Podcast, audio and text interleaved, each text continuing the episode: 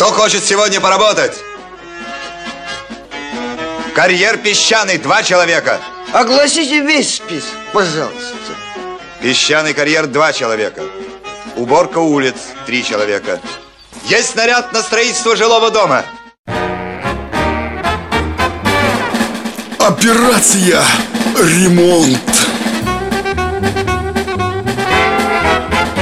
Ровный пол – мечта каждого строителя. Но, как вы понимаете, далеко не в каждом доме или квартире плиты ровные. Как раз для таких случаев в продаже есть огромное количество разных равнителей для пола.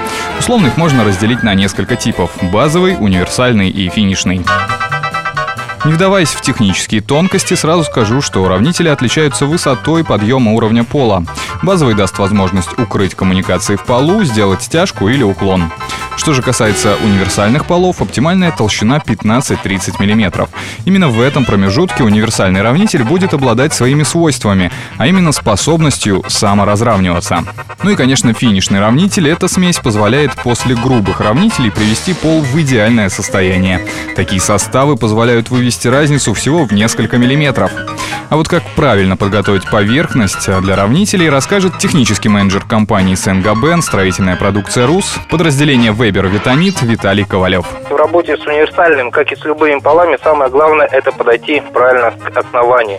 Первое, что мы должны сделать, это обеспылить основание. Обеспылить основание мы с вами можем при помощи пылесоса или же швабры. Убрать всю пыль. Грунтовка ни в коем случае пыль не убирает, она только ее связывает с основанием. Второе, что мы должны в работе с полами сделать, это прогрунтовать основание. Мы должны уравновесить впитываемость основания при помощи грунтовок.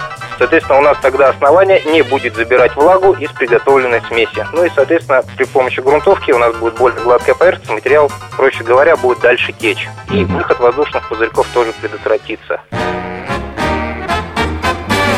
Равнители для пола – материалы быстро сохнущие, а значит работать надо в быстром темпе.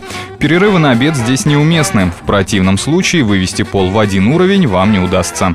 Как правильно подготовиться к такой работе, нам по телефону рассказал технический менеджер компании «Сенгабен» строительная продукция «РУС», подразделение «Вебер Витанит» Виталий Ковалев.